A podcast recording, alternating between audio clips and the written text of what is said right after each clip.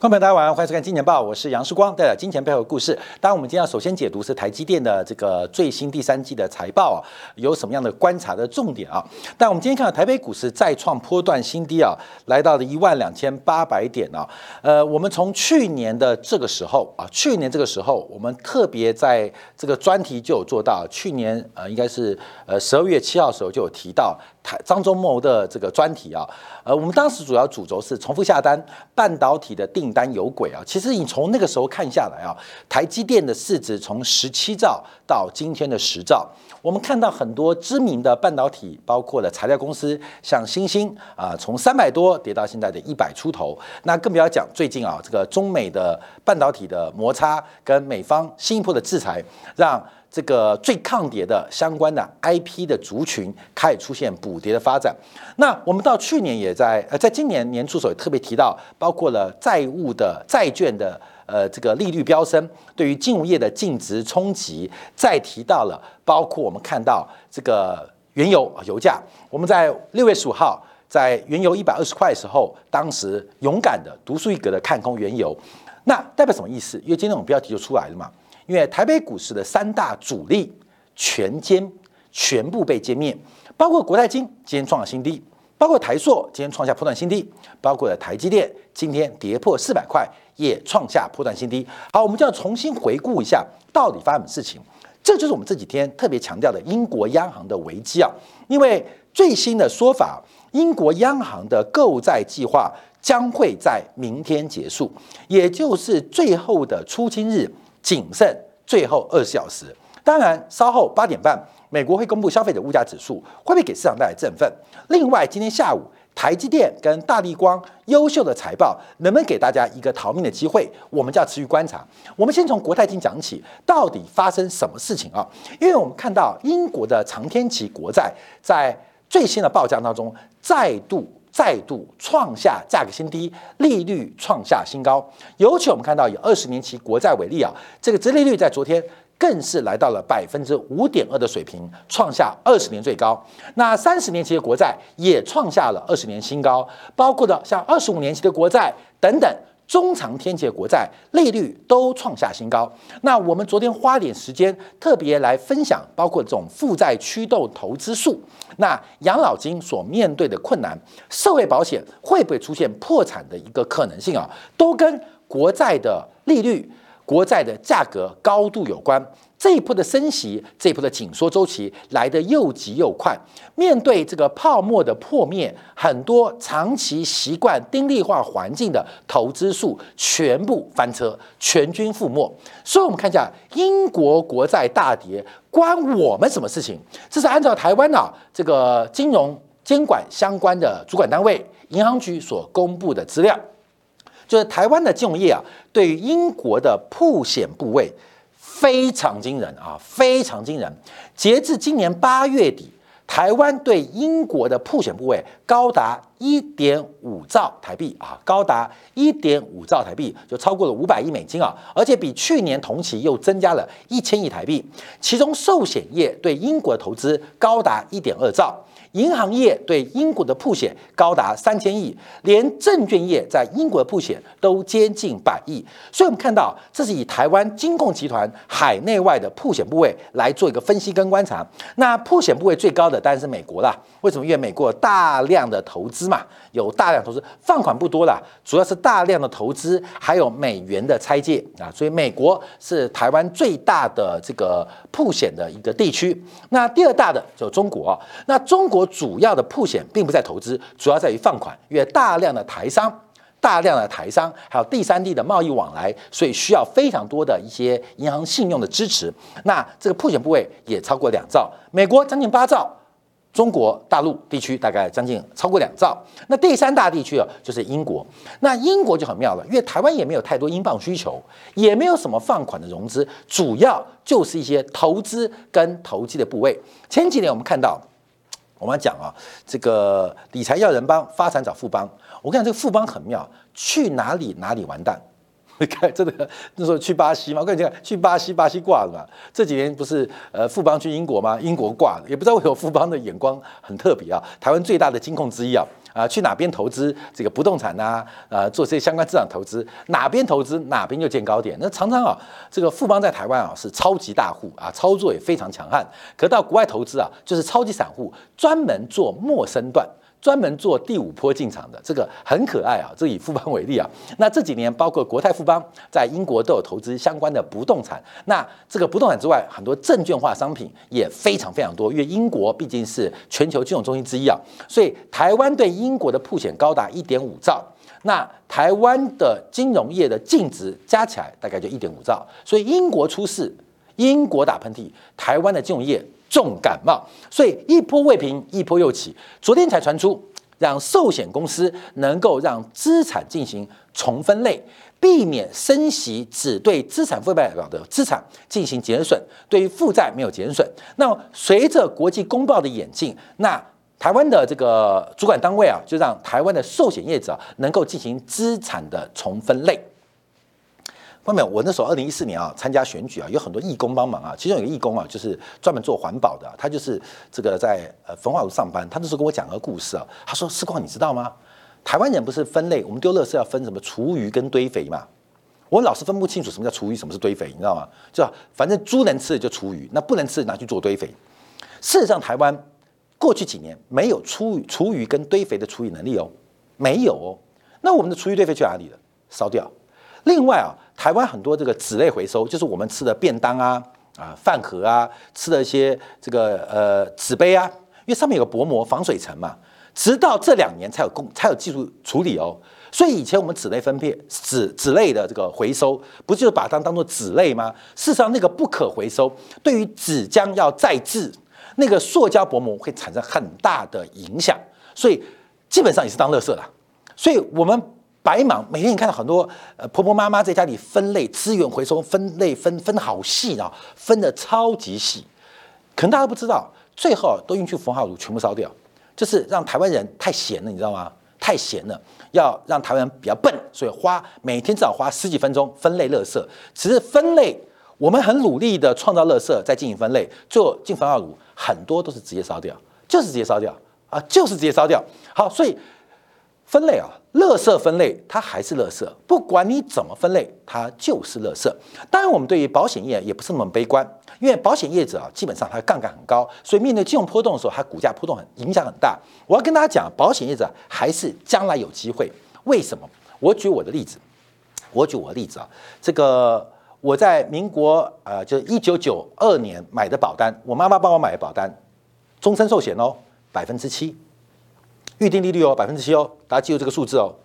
就是一九九二年，我那时候还在念书的时候，我妈帮我买一个终身保单。那用百分之七计算，等到我六十五岁退休，她给我一笔很大的金额，很大的金，那金也不大了，就是一两百万。可是重点是保费很便宜，为什么？因为它有百分之七折算的。我昨天节目就有提到喽。好，百分之七有没有问题？没问题，因为在一九九二年的时候，其实台湾所有的定存呐、公债的收益率都有百分之七啦。多百分之七，可是我是一九九二年买的，我妈妈买的，我六我是一九七六年生嘛，假如我是六十五岁退休的话，一九七六加六十五等于二零四二，二零四二啊，好，二零四二应该没错了啊，没错没错，二零四二退休，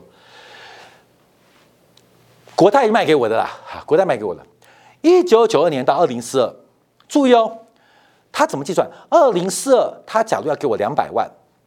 现在要给我，现在怎么付钱？现在用百分之七折现回来，所以我们就每年每年每年交保费，交二十年之后就不用再交了，就按自己累积，等到我退休的时候就给我。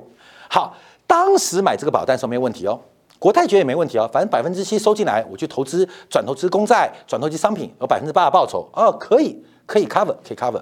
可是我们都知道，在两千年之后，整个利率水平大幅降低。到了两千零八年之后，利率到几乎到零。台湾的公债不到一 percent，美国公债不到一 percent，好出大问题了。也就是在二零一零年到二零二一年这个阶段，国泰能够做的投资，它的报酬率除了做风险性投资外，它一年能够投资赚到百分之四，都很不容易哦。也就是我跟国泰签的契约，它每年要赔百分之三哦。复利再赔哦，因为这个将来只是我还没跟他领，因为我还没到六十五岁嘛，他就每年要赔百分之三哦，而且是复利赔哦，他会随着时间越来越不足，他的对我的承诺越来越没有兑现的可能，怎么办？国泰要破产吗？没有啊，不会破产。为什么？为什么？因为过去十年台湾保单卖更多，过去十年台湾的保单利率大概都百分之二，都百分之二啊，都百分之二。我跟你讲这个例子哦，所以保险公司跌下去还是可以买的。过去十年都百分之二，那对应的报酬率就是当百分之四啊，小赚啊，小赚。可是开始升息喽，而且这次升息之后，不管高度多高，但我知道会停很久，也就是未来的报酬率可能到百分之五。百分之六，尤其像台积电这种跌法，啊，这个股票这种跌法，随随便便现在买台积电，报酬率就高了嘛，你懂吗？不要六百八买，不要五百八买，不要四百八买，你现在三百八买，哎，光明你懂吗？六百八买跟三百八买，分子一样，分母不一样，报酬率变高了嘛，所以它就有可能靠过去十年、过去十五年卖的保单来 cover 我的成本，我的保单利率。我的这个，我对于国泰的要求是我的资产，国泰对我负债是永远不可能减套的。可是没有关系啊，没有关系，你只要在本世纪之后买国泰的寿保单，谢谢你。为什么？谢谢你，因为要不是从你身上割几块肉，那我的保单等到二零四二年是不能兑付的啊，你懂意思了吗？所以这个保险公司啊，其实很厉害，有费差损，有死差损，有利差损，也可以叫死差异、呃费差异跟利差异。那基本上，在保险工会的一个呃呃呃呃照顾之下，其实还是有些空间可以做调整的。可是，光明也要注意啊，那未来啊，这保险公司翻身了，就要感谢过去十五年买保单的人。为什么？因为尤其是你买终身储蓄险，你的利率长期被锁在百分之二的水平，虽然有保单分红的一个呃可能性，但几率很低很低啊。他赚十块分你八毛啊，你懂吗？所以过去十五年来，过去十五年的人。只要这个利率水平啊，长期维持在百分之四、百分之五之上，我跟你讲，保险公司会翻身的。它不仅可以弥补像我们这种九零年代父母亲帮我们买的保险，也可以 cover 哈未呃后后面的这些呃潜在负债。那只是这十五年买保险的人就变笨蛋，不客气就是笨蛋。所以我在节目当中，在东升我就提到很多的重点，不要去买生死和险。啊，什么叫生死和险？就是我们常常买些意外险，买些医疗险。那保险公司就说你要带个主约，你知道吗？各位，我现在大家买过保险嘛？我们大家都知道，就是你买个医疗险，买个癌症险，买个意外险。假如你要买高一点的，他就说你要带一个主约，那个主约就是生存险。那呃呃，医疗险或是意外险叫死亡险，叫生死和险，他一定要卖给你，他不能只卖你医疗险哦，因为卖医疗险不赚钱哦，他卖你生存险，也就是要跟你借钱呐，要跟你借钱，为什么？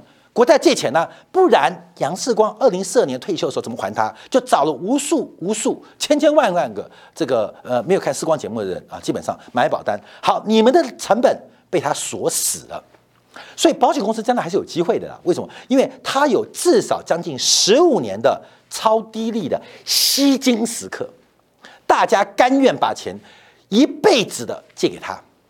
保单契约就这样，所以我在东升啊当主持人的时候，就提到不要随便买生存险，就是寿险，也尽量避免买生死和险。假如你要买一些医疗事故或意外险的话，你那个主约越小越好。什么原因？就这个原因。关淼，现在开始买单了，现在开始买单了。好，关淼，这是长期啊，所以未来寿险公司它的价格进一步下修，那我们可以持续观察。因为啊，这样听起来好像寿险公司是好处哦，是有利基的哦。因为他框了一堆人一辈子，我跟你讲，你现在缴保单，你还真的是笨呢。但解约吗？更划不来，因为那个呃保险的费用扣你扣很多，你知道吗？现在缴保单的人真的很可怜哦。后面你知道这真相哦，因为现在美元定存、台币资产股价大跌嘛，可能报酬率都四 percent 了，可能都五 percent 了。你现在还你每缴每一笔保费就是借他钱，你还用百分之二左右水平借他钱哦。你可能不知道哦，买保险特别要观察预定利率，你要一辈子用这个利率借他钱哦。你不知道哦，看没有？就是这样坑你的哦。不是，他也不是坑你的，这是你自己不出户，保保险业务员不知道，你就承诺缴二十年，干嘛？你以为在存钱，其实就是借他钱的意思。那他可以投资东，投资西，好，我们就这样。好，那为什么英国的变化会让台湾寿险公司又踩到一个地雷？因为啊。他们杠杆太高了嘛？你看，以台湾的几个大型寿险公司的净值跟它的资产规模，这杠杆起跳三十倍，三十倍杠杆啊，也就是资产跌一 percent。它的净值就要跌三十 percent，假如资产跌三 percent，那净值几乎就要赔光啊，就是这概念啊。所以我们看到，在市场波动的时候，保险公司的经营就会极大压力。尤其我们昨天的专辑，你特别观察，你就知道这个保险公司目前面对的压力。好，国泰今天再创新低啊，为什么？因为我们先看到，呃，好不容易昨天利多，啊，资产重分类解决了短期要进啊增资的压力，可是马上英国又要爆雷了啊，英国要爆雷，看到没有？国泰金的净值多少？关净值大概就五千亿吧，五千，它的铺险可能就两三千亿啊，一两千亿跑不掉，你懂意思了吗？就是你资产分类，那英国爆雷怎么办？你怎么分类？它就是垃圾啊，不可回收垃圾，你懂吗？不可回收垃圾，只好打包带走。所以我们看到现在保险公司啊，包括这些长期的机构，其实面对极大压力，这个股价到底会下修到什么地方？我们就持续观察。你不要把犹太人当白痴，过去二十年，犹太人的保险公司在台湾都用零元一元卖掉。是不是？是不是？你看，现在台湾的什么全球人寿啊，很多什么保德信人寿卖卖给台湾人都用一块钱卖哦，都用一块钱卖哦。你像南山人寿，美国 IG 卖南山人寿也是用很便宜的价格卖掉，几兆资产区区几百亿就脱手了。那甚至有几千亿资产用一块钱卖掉，你觉得犹太人是笨蛋吗？昂格鲁萨克逊白人是白痴吗？一块钱把台湾资产甩卖？你以为他是蠢蛋吗？红利金融在台湾连一块都不要，直接送给员工。你觉得他们是笨蛋吗？看到没有？不是笨蛋，不是时机，不是不报，只是时间未到。所以现在当利率大弹升的时候，才会出现这些你以为捡到便宜的傻瓜。可是这些捡到便宜的，我们以银眼良为例。他真的是傻瓜，他的确蛮傻，可是没关系，傻不傻是相对的概念，只要找到更多更傻的保护，我就不傻了。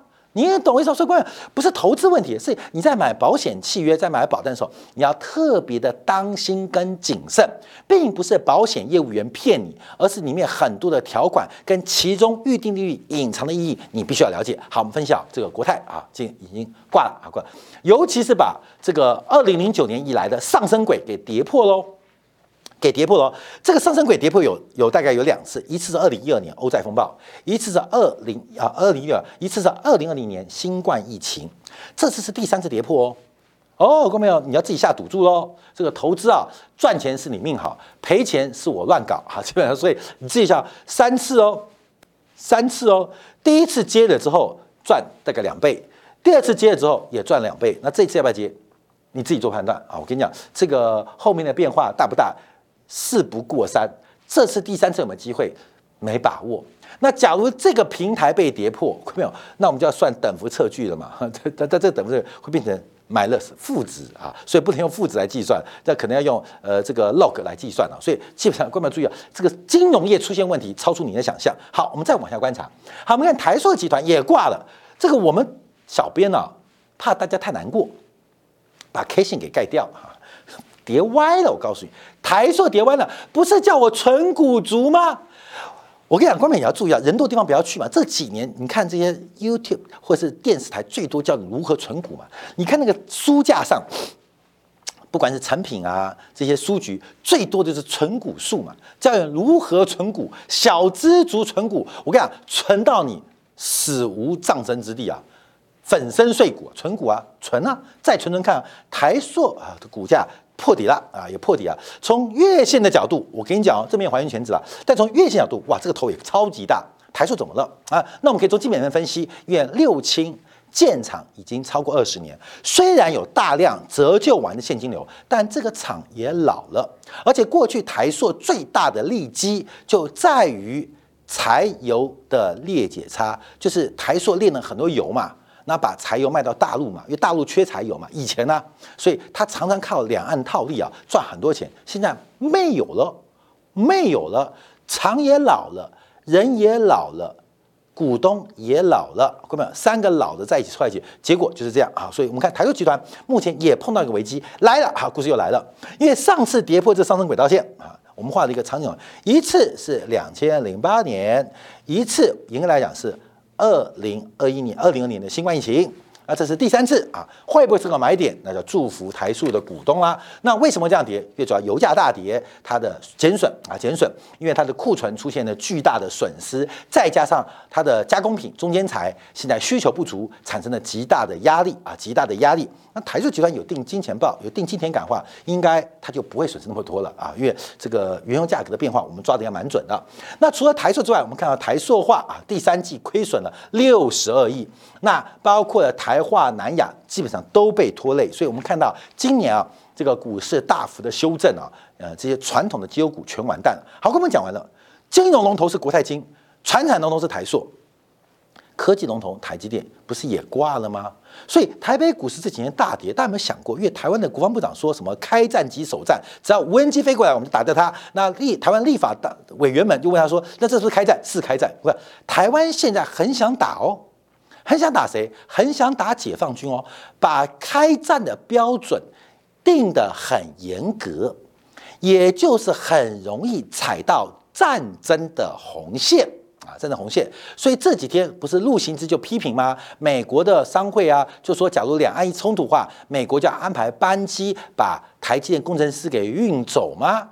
美国人已经开始考虑到安排飞机的事情哦。啊，也安排飞机，我们这个标准很严格，所以到底是景气不好，还是加息循环，还是台湾有我们不知道的危机啊？我们从股价看出来不同的变化，外资头也不回的，高也卖，低也卖，随便卖。这个卖完之后随便汇，这个危机我们特别观察，就要回来看到台积电啊，台积电这个台积电股价在去年的时候见到高点，今年一月十七号见到了一个最高点六八八。我们在去年十二月七号做出的一个专题，就是半导体有鬼，半导体有没有鬼？从台积电第一季、第二季到今天的第三季季报，仍然看不出鬼，看不出鬼，看没有？最恐怖的鬼就是看不到，但一直在咬你的钱，这叫做贪鬼。贪婪鬼，一般我们叫做死鬼，你知道吗？就是财报很棒，股价崩盘，那到底怎么了？啊，对，每一次公布季报时刻都是台积电逃命的机会，每一次台积电的季报公布时候都是台积电逃命的机会。那明天的台积电有没有逃命的机会？目前从盘盘看起来有可能，而台积电头大不大？好大，好大，好大，好大。好大好大，好，我们看台积电今天法说会过程啊，当然包括了这个营收啊，前面有高标了，因为它从美元计算的话，基本上是达标，在这个预估值的中介，在预估中间，那主要是因台币大幅贬值，因为它第三季的财报本来是用二十九点七元做预估嘛，就没有想到这个台币来到三十一点八，所以光是台币的汇兑利率，它是美元计美元收钱，可是用台币作为，因为它在台湾注册嘛，所以用。这个台币做会计结算的货币嘛，所以这一来一回当中，关美你就知道，两百亿就差四百亿嘛，那？差一块钱，两百亿美金一块就两百亿台币嘛，那别人两块就多四百亿嘛，所以台积电的营收表现不错啊，基本上我们可以归因于主要是因为。汇兑利益的关系，那大家比较观察，第一个是资本支出。那台积电啊，把资本支出大幅的下修到三百六十亿美金，可这规模还是非常大哦。等一下我们从先留两秒图可以稍微看一下。另外，美国的出口管制措施对台积电的影响大不大？那记者问的是大陆蓝鲸啊，问台积电高管谁不是美国人？我们你要个尝试哦，台湾早期去美国留学哦，硕士是拿不到美国的公民的啦，一般留学因为硕士待两年三年嘛。博士生通常就会拿到绿卡哦，因为博士可能要三五年才能修到。那在念博士过程当中，教授的帮忙或你主动停留时间变长，拿到呃很多学生的签证，或是因为你是理工科拿到工作签证的机会就很大。所以通常在美国的留学生两年念完书回来就没有了，可以念到博士通常有绿卡或是公民啊，通常有绿卡。甚至理工科都会拿到公民，拿到公民之后，很多人啊，基本上可能毕业时候还没公民，但只差一两年嘛，做移民街嘛，所以在美国工作一段时间，拿到公民之后就走了，就回到台湾啊，或去大陆啊赚大钱嘛，因为大美国的理工这个机会不见那么。呃，多嘛，印度人跟你竞争啦，有美国人跟你竞争啦，所以很多亚洲人，尤其那种高端的工程师，现在都高阶主管嘛，在美国念到博士的，我跟你讲，每个人都是美国籍，包括大陆的半导体公司，怎么可能不是美国籍嘛？那我们不是前几天提到吗？美国对中国最新半导体制裁，它不是针对成品、半成品，不是对于设备而已，还强调了美国人，而且不是美国公民哦，你拿美国绿卡，你要在替中国制造半导体啊，对中高阶的，你都要拿到许可证，这把路给杜绝了嘛。所以最近我们看到一些台湾的半导体公司股票大跌，为什么？因为没有生意可以做了，它不是 EPS 问题哦，它是没有生意可以做，它是没有生意可以做，它没有生意可以做，没有生意可以做，没有生意。那台积电啊，当然嗯，安了安了，无所谓，反正因为美国准备飞机了嘛，所以大概他们也不担心啊。这这不是新闻吗？它我们叫观察啊，它到底有什么变化？我们看到几个方向啊。第一个是第三季的营收主要是受到智慧型手机的一个带动啊，这个第三季手机智慧型带动。那另外 HPC 啊，高性能的运算开始下滑。我跟你讲哦，反正台积电的。讲法也是变来变去。第二季说消费品下滑，但 HPC 走高。第三季呈出来就是啊，高 HPC 下滑了，可是手机走高。那手机走高就跟大力光今天公布财报一样，因为苹果出新手机嘛，尤其高阶的这个 Pro 啊，基本上呃卖的非常好啊，带动。那能够卖多久？能够卖多久？各位就等着看了。所以台积电目前观察啊，这个高性能的运算啊，又被智慧手机给取代掉。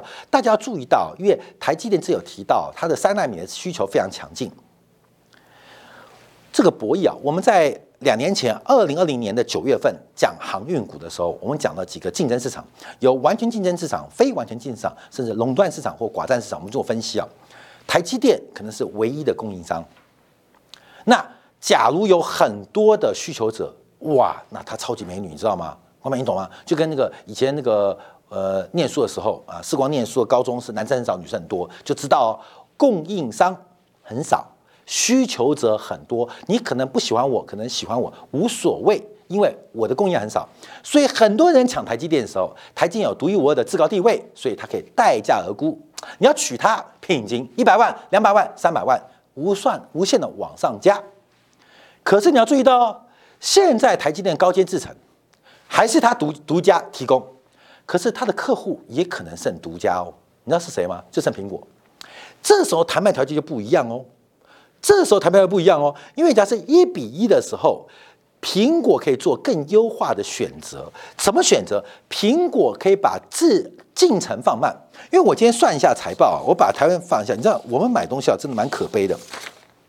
我跟你讲，我们做电子产品啊，成品的毛利率是十 percent，就是你买一百块的产品啊，你买一百块，对不对？事实上它成本九十块。好，那进入啊，这整个包装包材所有加起来就是红海做的事情，我们就抓十 percent 的毛利啊，所以一百块的东西大概九十块，真的值九十块吗？呃，真变九十块喽。封测的毛利我抓的比较低，抓十 percent，嗯，抓十 percent 啊，十 percent。所以事实上封测出来的成本大概只有八十一块啊。注意哦，台积电到制造成本，台积毛利六十 percent 啊，六十 percent 啊，六十 percent。好，你懂意思吧？你去除嘛，所以台积电你去算成本大概是四十八块钱。好，苹果晶片自己设计哦，它的毛利率也是六十 percent，六十 percent，你再去乘嘛。呃呃，对不起，我算错了，呃，这不是四十八，八十二乘以四是三十二块，对不起，因为是是六十 percent 毛利，成本是四四十 percent，所以三十二块，所以应该没错嘛。哎，对对，没错，三十二块，三十二块。再乘以零点四，所以平均平均，我们看它成本，我记得今天算是十二点九六元，就是我们这样推过来，一个东西要赚多少？一百块的东西成本就是十二点九六。当然这个不是广义的，我讲的是以晶片为例啊，到你手上倒推回去就是十二点九六元，好便宜呀，好便宜啊，没办法嘛，人家投资啊，人家有技术嘛，等等，好，这个这可不可以持续维持？可不可以？当然可以啊，就要看谁把它创造价值。这会吵架哦，会吵。苹果吵架价值是我创造的，你台积电只是搭车。反正我前无对手，后无追兵。好，所以苹果的决策可能会不会对台积电产生压力？我们可以持续观察。怎么会容许台积电的毛利远远高过苹果嘛？加苹果后有追兵，那苹果就吞了。重点是我走到三纳米，往后看，好寂寞，你知道吗？好寂寞，海思已经躺躺平在沙滩上了。夸康现在还在五纳米，我往后看没有对手，那我会慢下脚步，会吗？一慢下脚步，台积电的乐观预测就不复存在。好，我们看一下，那我们要观察，因为它的先进营收啊，按照陆行的讲法，尤其是这个五纳米比重拉高，七纳米越来越少啊，七纳米的比重可能是过剩。那五纳米也碰到问题，它这个垄断地位的谈判价格强度啊会越来越弱。虽然它独家供应，可是我也是独家需求啊，你懂意思吗？夫妻为什么会吵架？因为一个是独家供应，一个是独家需求嘛。那为什么男女朋友有时候不会吵架？尤其是渣男，你知道吗？渣男，因为他有很多的需求对象啊，可以满足你某一个供应，所以他可以呃对你客气，对对你客气不代表对你好哦，他有很多台湾攻击哦，所以独家供应，苹果跟台积电会不会同床异梦？我们等着做观察啊。好，那我再往下看，因为从台积电啊这一次的财报很特别啊，我们从整个它的这个呃 depreciation 啊折旧跟摊销出现一个很诡异的事情哦，台积电不断疯狂的投资，可是第三季的折旧。不增反减哦，台积电过去几度的折旧，单季度是一千零七十亿、一千一百亿，到第二季度达一千一百三十二亿，到第三季忽然减少了八十亿，变成一千零五三亿。那为什么呢？啊，官们可能有台积电厂报废了啦，所以折旧提少啊，做不知道。所以台积电这个现金流量表告诉我们的折旧跟资本支出产生了矛盾的问题啊，这目前为止这个没办法解读啊，就是它的不断扩产。可是它的折旧却变少了，这个数学就很复杂，你知道吗？很难做解读啊！好，这是第一个观察。那资本支出缩减，那另外一个问题。另外我们要观察一个公司的老化是什么？就是那种管理费用，不是行销费用，不是研发费用哦，是管理费用、行政费用爆冲。好，各位我们看一下啊，目前台积电这几个季度出现很特别的管理费用爆冲。管理费用的增速远远快过营收增长的速度哦，而且在整个营业费用当中，管理的费用似乎开始侵蚀研究发展的费用哦，这是代表组织僵化跟老化的第一个象征，大家要特别特别的观察跟留意。我今天分享了台湾的三大主力，从金融主力到传统主力到科技主力啊，全间啊都创下新低，而且都来到了一个关键的生存线。那我们最后用台积电做观察，因为台积电是不是有老化的压力？从一些枝微末节观察，假如你现在要存股，除非你是嫁给杨振宁，不是啊？杨振宁不是那个祖孙恋吗？他的媳妇儿小他四十岁、五十岁吗？哦，你要把握哦，你嫁的是杨振宁哦。你不要嫁给杨世光哦！我跟你讲，我正在老化哦。我现在人生最高峰，你嫁给我就等着伺候着我，我没有什么可以回馈的哦。你嫁给杨振宁，可以带你到宇宙，让你认识太空啊。可是你嫁给杨世光，我正在老化哦。你现在嫁给台积电，就跟现在娶林志玲一样。这几天林志玲不是还是那嗲嗲音吗？就被他公干骂翻了。你别装了。你都四几岁老太婆，你还嗲嗲什么音？还娃娃音嘞？你是个破娃娃，好不？这个网络要骂他嘛？你注意哦，二十岁追林志玲，三十岁林志玲跟五十岁追林志玲，它的结果会不太一样。前面的志玲美眉姐姐带给你幸福，后面的志玲只会给你带来。零的财富分享给各位，感谢大家收看。稍后经典部分啊，为大家分享的是美联储的最新会议摘要跟 IMF 对于全球经济的观察。明天同一时间晚上八点，时光跟大家再会。